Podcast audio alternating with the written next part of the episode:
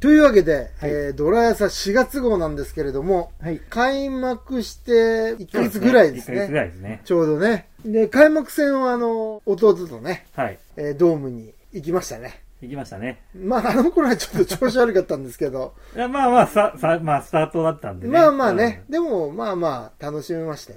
で、まあ4週間ぐらい経つんですけれども、ともくんどうですか？なんか面白いじゃないですか。見ててね。ちょっと面白いね。面白い今年はね。うん、面白い。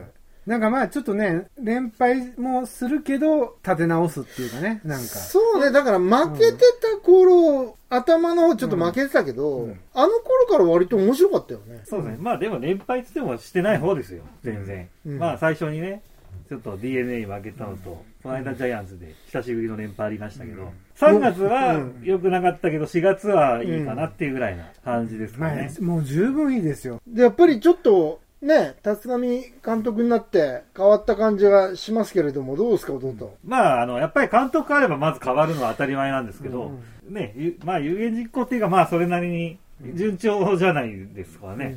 順調というか、ちょっと順調すぎるかな。今までもほら、何回も監はい督変わってるじゃないですか、この 番組やってる。当然ね、ね。結構変わりましたね。まあまあ弱すぎだからね。で、変わっても変わっても、なんか結果が出ないなっていうのがあったんだけども、はい。今回はちょっと結果が出てるまあでもね、っていう感じですよね。このよまあ4週間で限定して言うと。やっぱり若い選手使ったり、いい風に見えるじゃないですか。なんか。まあ弟も散々言ってるけれども、例えばこう、塁に出て、それをちゃんと犠牲フライで返せてるかとか、ヒットで返せてるかとか、そういうところに着目していくと、割とそれが例年よりもできてるような印象があるんだけれども。いや、かなりできてるんじゃないですか。ねえまあ、できてるのは、でもまあ、でもたまたまうまく転がってるというのもあるとは思うんですけど、うんまあ、去年だから本当ひどかったんですよね。うん。あの、選手はいたのにこんなに負けるかっていう感じがあったんで、で、その上でうん。新たに壊してというか若い選手を使って、うん。まあ割と順調に勝ってか逆に順調すぎる勝敗かなとは思うんですけど、雰囲気がいいんじゃないですか？そうね、だから勝ち負けよりも、どういう勝ち方をしたのかとかっていう方にちょっと意識がいくね、こう見てると。そうですね。うん、去年からその大型補強をしなかったわけじゃないですか、それでやっぱ勝ててるってことは、やっぱこれ、立浪監督の腕というふうに見ていいんですか、弟そうでしょうね。まあ、大型補強はね、あの、去年も、てか、例年してないってはしてないんですけど、でもまあ、あの、結局若手使うんだったら、あまりしなくていいですよ。しちゃうと、まあね、ポジション埋まっちゃう、ポジションは、あの、使わなきゃいけないっていう状態になるとうん、逆に使えなくなってしまうんで。だからいい、いいタイミングで球団も貧乏だし、いいタイミングなんですよ。すべてが。石川君が、あの、結局、お外国人みたいな感じになっちゃうんですよ。そうだねあの、良くても悪くても、あの、しばらくは使ってみないとっていう状態になっちゃうんで。うん。で、外国人だとね、あの、いもう一年や、一年ダメなら切っちゃうし、うん良くても高年俸で出てかれたりするんで、うん。やっぱそこはやっぱ若手のね、石川君の方がいいということまあ、もちん。ろんね、外国人だったら数字もすぐにある程度すぐにやってこれももらわな困るし、まあ、でも正直俺負けてても、まあ今年はね負けてもいいなっていう感じで見てたから、まあ勝ってるのおまけぐらいに思ってますよ、うん気持ちはいいですけどね、うん勝ってるとだからさ、こう試行錯誤をしてるじゃない？その3番を、あ、はい。か変えたり、深林を下げて、う鵜飼を入れてみたりとかっていう、はいうんその試行錯誤をしながらも、やっぱ勝ちを拾ってるっていうのが、ちょっと例年とは違うなっていう。いや、これが全然違うんですよね。ねこれが本当にベストな形で、うん。まあまあ、それでね、プラマイ2ぐらいとか3ぐらいなら OK だと思うんですよ。うんうんうんまだ4月ですけど、ちょっとその辺ではいいいいかなと。まあ、いいムードも漂っていいんじゃないですかそこはね。まあ、あの、当然ムード良くなりますよね。うん。そういう感じだまあ、本当にね、今年は最初から負けてもいいなっていう気持ちでみ、ね、若手が頑張ったりすればいいと思って見始めたけど、やっぱり見てる方も気持ちいいし、やってる方もね、そうですよね。うん、気持ちはいいですよ。石川君の活躍はどうですか？やっぱ長いスパンでも考えてるし、やっぱり、そんなに順調ではないと思ってるんで、その割には、これぐらいでいてほしいなと思ってたとこぐらいですね。もちろんこれより以上であるのはもちろんね、いいんですけど、で、一応あの、石川くんだけは、その、ずっと使うって公言してるのを今のところまあもちろん途中で変えることはあるにしても、守ってるっていうのも、まあ最低限ではないけど、それぐらいの成績は収めてますし、ここ最近は活躍しているわけですし、まあまだ、ただね、先長いですけど、まあ、ね、正直うん。1、一年経って成績あがどうかが。の、どこまで持つかっていうのもまず体力的な、うん。まあそこ、そこへばるまでは使うと言っているんで、で、その中で今ぐらいの数字残しているんであれば、とりあえずはいい、いい、いいです。はい。数字だけで言っちゃダメなのかもしれないけど、なんか、貢献度を表す数字も、チームの中でも結構大島より上とか出てるみたいなんです。まあ最近ね、4打点とか一気に上げちゃったりしてるから。とは言ってもやっぱり、立浪監督使うって言った岡林はね、やっぱりちょっと触れてないから外すとか、冷静な目でちょっといろいろ見てるじゃないですか。そういう意味でやっぱり石川君はね、まあ体力あるんだなという状況でね、見てて、なんかちょっとずつ打つ感じもなんか見ててね、なんかでバット寝かせたらもうお前は立たせてちゃんとホームラン狙えとか、なんかこう出てくるコメントも、なんかちょっと、なんかいい指揮官っぽいしね。いい関係に思えて。うんうんうんうんスタート時点でもう打率は悪かったけど、印象は良かったじゃん、なんか。そうですね。うん。ということは、なんか、うまいとこで打ってる、打ってほしいところで打ってる感じがあったんじゃないの、ずっと。ちょっと足りないのはあるんでしょうけど、まあ、まだそんな始まったばっかりでっていうところもありますし。ね、あんまり高望みしてもしょうがないっていうダメのもあるし、ね、でも本当にね、本当に 2, 2年、3年の計画で育てる感じだったまあ、だから4週間で、まあ、だから、ちょっと、スタートは多分ね、あの、やっぱり、ちょ、ちょろっと言われてたとかあったんですけど、うん。まあ、だから、その後に修正というか、して、今の数字だと思うんですけど、まあでも本当まだね、始まったばっかりで、そうだね。この後ね、ダメかもしれないし、その辺はわからないですけど、うんまあ本当に乾燥した時にどうなるかだし、まあ乾燥させてもらえるかもうわかんないしね。ビシエドはちょっと心配ですね。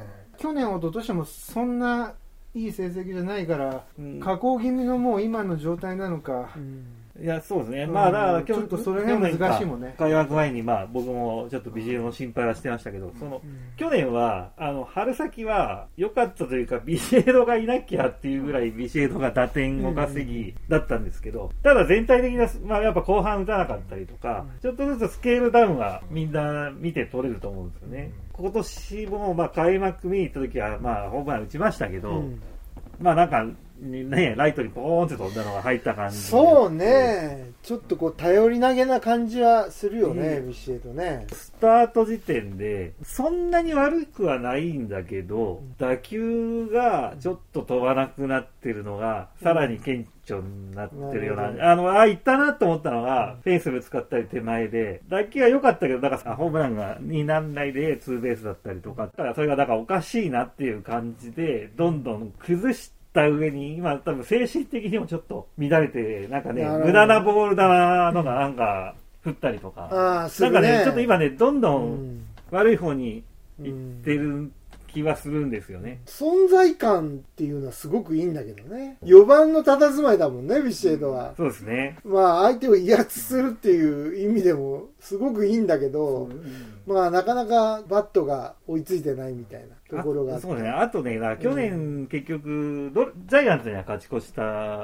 のは、ビジャイアンツにビシエドが打ったからっていうか、うん。スワローズとか、あの、ベイスターズはうん、ビシエドを抑え込んでるんですよ。それで、大きな負け越しというか。で、特に DNA なんか、あの、ベイスターズはうん、ビシエドシフトとかも引いてるし、ん。まあ昨日、あ、この間のジャイアンツも引いてましたけど、結構ビシエド的には苦しいと思いますね。今年ジャイアンツもガンガン内角攻めて、ただ何回かね、ぶつけられ、開幕戦もぶつけられたかな？なんか、うん2回ぐらいぶつけられてますし、だ多分内角ガンガンいってるんでしょうね、指示で。これ、例えばビシエドの代わりに、はい。よ4番って誰なの？どういう考えでいくかにもよりますけど、弟はどういう考えでどういうふうにえいや、ただのただこのまま4番をっていうんだったら、うんまあ今の感じだったらまあ、マルチネスそのまま入れるかああ、なるほど。っていうのも上げるってことね。4まあそうですねうんうんうんうん。まあいないっていう中でそれはビ、シエド外すっていうことああ、はだから外す、あービシエド違う打順にしてっていうこと。でどどっちかなあまあ、使うなら4番じゃないと、多分ダメでしょうね。あ、ビシエドはね。はいうん、なるほど。まあそこまでプライドがという選手かわかんないですけど、うんまあ、やっぱり、立浪監督も、昔の、昔のっていうか、ちょっとね、考えだと思うんで、はいはいそこはね、多わかる分、わかる。4番外すなら、3番とか5番は、基本ないと思います。他の打順をいじりたくなければ、別に、鵜飼君でも、誰、平田とかでも、その、誰を、そああ、なるほの、どね。他は、でも他もでもね、今ドラマそんな固定されてるわけじゃないからあれですけど。石川君でもね、別にいいと思いますし。まあでもトーク、なんかトーク点検とかいろんなもん低いんでもね、とにかくチャンスに打てないっていう状況、チャンスに1本出るようになれば、たとえ打率低くても、うん、うん。存在感があっていいとそう思うけどそうそうそちょっとあまりにチャンスに打てないから。目立っちゃうから。う。うん。だビシエドを下げようっていう時に、石川君が今のぐらいの感じだったら、もう思い切って4番っていうことはあると思いますよ。いや、そのプレッシャーに耐えられるのかい知らや、ないけど、ね。もちろん、そういう、そういうそういうのもね、あの、ロッテの安田とかもそうやって4番に使われたりしてなる、ほどね。まあでもさ、4番の、そうやっぱ下位打線打ったら下位打線のバッチャーなバッターになっちゃうから。ああ、下位打線ばっかりずーっと定着して打ってると。うん、やっぱりそれじゃいかんといか。んいかんやっぱクリーンアップに早く来たらクリーンアップのやっぱバッターになっていくから。そうか。そう大きい大きいの打つ、そういう中心打つバッターはちゃんうんと早めにそういうふうにちゃんと計画立ててやらなきゃ。うんあと、まあ、調子悪いのは僕らの大野なんですけど。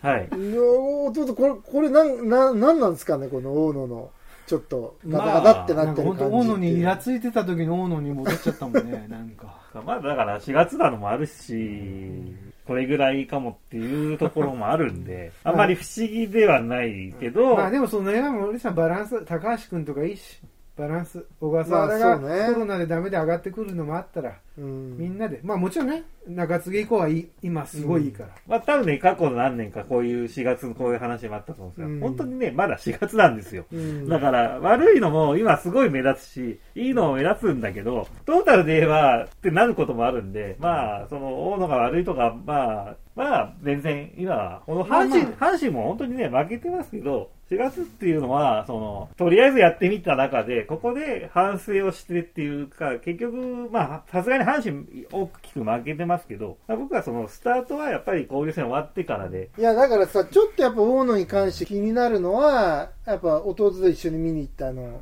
開幕戦はい。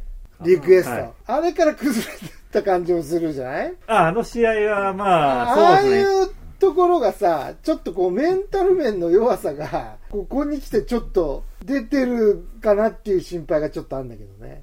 球がいってないからなのか、うんまあ、ちょっとね、うん、でも、まあ、まだだから、数試合で言われちゃかわい、選手もかわいそうかなっていうところもあるし、まあ、だから悪いからどうするかとか、っていうことなんでね。なるほど。うん。うん。で、今悪かったらうん、外せる感じあるじゃないですか。うんうんいなきゃダメなんだよっていう感じではないんで、今んとこね。うん。うん。まあ他にもね、福谷とかいろいろ心配はありますけども。うん、怪我なく投げてくれるだけでもありがたいと思ったら、大野は。まあ4月5月は、相手チームも落ち着かないし、まあドラゴンズはそんな割と落ち着いてるからあれなんですけど、他のチームも落ち着かないんで、この選手も変わってくると思うんですよ。まあまあそうだね新しい外国人取ってきたりとか、うんあの、調子悪いチームは特にね。なるほど。で、そっからシーズンが始まるというか戦っていくような感じにもなっていくんで、うん。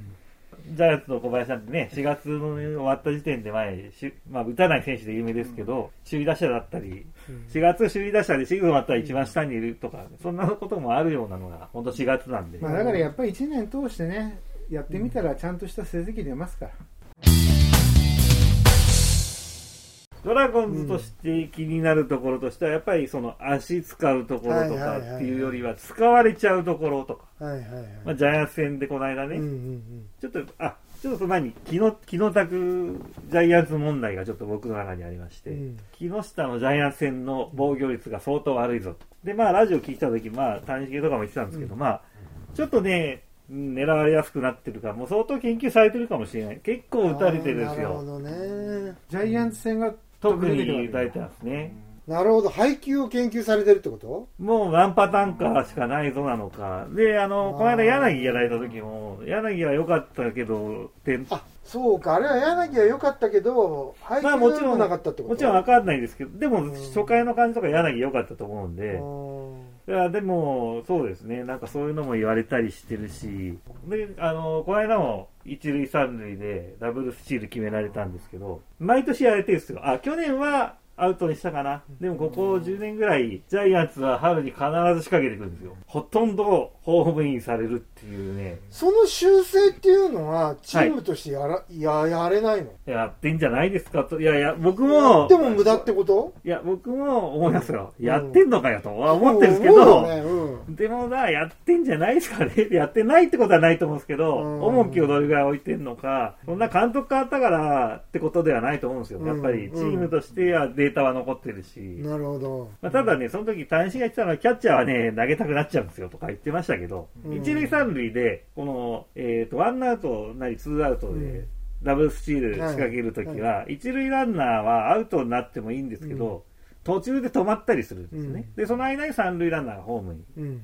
まあ、大体その二塁に投げた時に、うん。セカンドかショートか取ってうん。ホームに返して間に合わないっうん。ていうパターン。うん。まあ、この対策としては、まあ、三塁に投げたり、うん。ピッチャーが取るとかっていうのはあるんですけど、あんまりね、確かにやってる感じないんですよね。二塁投げることが多いし、もしくは投げずに止まる。うん。そうか、その辺を読まれてるってことか。で、毎年ね、でも、去年、去年で確かにアウトしたと思うんですよ。去年か一昨年はちょっと防いで、それはちょっと僕も覚えてるんですけど、8割ぐらいホームインされ、なんかまたかやられてんのかよって。なるほど、ね。でやる場面、やるシーズン、ほぼ決まってるんですけどう、んなんとかなんないのかなと。なるほどねで、逆に、うん。それをドラゴンズでやることもないんです。だそこをね、あの、やるような選手がやるわけじゃないんですよ。うんそういう作戦っていうのは。だからそういうとこはちょっと、あんまり得意としてない人はやらないんだよなっていうのはあるんですけど。うんうんうんうん、なるほど。まあ、こうやってまあ、課題はあれど、まあ、まあとりあえずは、4まあまあ月は、4月ですから。そうなんです。それを、4月それを修正してっていうことでね。セーフってことで、うん。4月はとりあえずクリア。むしろできすぎなぐらい。できすぎはやっぱちょっと心配ですあか。ででも、その、その出来すぎは心配は心配はあるんですけど、あの、今、ピッチャーを使いすぎたりしてるわけじゃない無理しないで、うん上心でうん、全然いいです。なるほど。わ、はいかりました。じゃあまあ、4月号はこんな感じで、うんまあ、久しぶりにこの穏やかなドラヤサがそうですね、穏やかな。行われたというもしかしたら感じで。音質もいいかもしれない。声もいいかもしれないですねよね。えじゃあ来月僕らが爆発してないことを願いつつ、ね。そうですね。そうですね。えー、5月もじゃあ、お尻ぐらいにやりましょうかね。はい。はい。じゃあそういうわけで、今月も、ドラゴンズファン歴も40年近く、そうですね。おどうぞ40えー、そうですね。何話そうかな。えー、っとね、まあ、じゃあ野球の方で言えば、佐々木朗希の話で言うと、やっぱり、じゃないですか。もちろんすごいじゃないですか、もう。化け物。やっぱり、あの、まあ、僕ね、ドラゴンズ的に石川くんでしたけど、やっうんぱり朗希行くべきだよ、全球団っていうぐらいの。まあもちろんね、あの。ロッテ球団が育てたところは、他の球団じゃあ行かなかったかもしれないんで、うんそこはやっぱすごいんですけど、そこにみんな行かねえんだなっていう、まあでもね、おだあれ、どれぐらい指名あったの？え佐々木朗希の時。と4球団かな。あ、それで4球団まあでも行ってるんだ。4で、なるほど。石川、小川が3球団で、まあまあまあ、なるほど。まあ順調は順調なんですけどね。ううん。んまあだから、まあでもそう言ってもまあドラゴンズはね、あの、野手が欲しくて、地元の石川を取りに行った、うん。これね、あの、過去で言うと、マー君の時に、長道に行ったドラゴンズに似てるんですけど、うんまあね、長道選手、いい人だし、いい選手ですけど、なんか、もう、そこで、あーって言われないぐらい、うん。石川君も活躍してね、全日本の4番、そうだよ。張る、ね、目指、あの。張るように、石川取ってよかったなと。野手がね、ねちょっとまだ時間かかるし、あれですけど、でもね、石川夢見させてくれてるよ、俺たちに。そうですね。本当に。うん。じゃあ、ドラゴンズファン歴、もう50年近く、ともきんくん。弟に言われちゃったけど、うんまあ、サンデーローキが楽しみで楽しみで。なんだよ、そと思ったら登録抹消だからね。いや、もうね、あれも大事に使ってるんでしょ？っていう意味なんでしょ？いやいや、もちろんそうですよ。だって、うんあの、ね、う。うんん。いやーでもね、うちはちょっと妻の方の実家が岩手を応援してるから全体的に、うん。もう岩手野球ドラゴンズにはね興味ないからもう俺もでもさ、うん。もう佐々木大谷になると岩手人が応援する以上にも全日本人がもう全もう全国の野球ファンがね。うん。だからねサンデー朗希ダゾーンでしか見れなかったんだよ。ああ、そあ J スポーツも見れたのかな、う。見れるよ、うんうんもうだからねちょっと興奮して楽しいし、ん。まあドラゴンズもまあ見てて楽しいしね、うん。野球が面白い。だからすごいね今。楽しい、なんかね、パ・リーグはね、去年のドラゴンズぐらいみんな、どのチームも打ってなくて。うん。うん。まあでもそれもそうだけどさっきの弟とも言ってたけどやっぱりね佐々木君だってやっぱり4月だけで見るんじゃなくてやっぱり 1, 年通して、そうねやっぱオリックスのね山本ぐらいの成績。を収めれるようにあれがエースだもんね。うん、何年かかけてなるか今年もやっちゃうか分からんけど、そうう。いうね見なきゃやっぱり1年通してどんだけ出すかじゃあ、今月も、うん司会 MC 進行は、ドーナツ副編集長森内淳でした。それじゃあ、5月の好調を願って、ドゥーザー、ホームランドゥーザーホームラン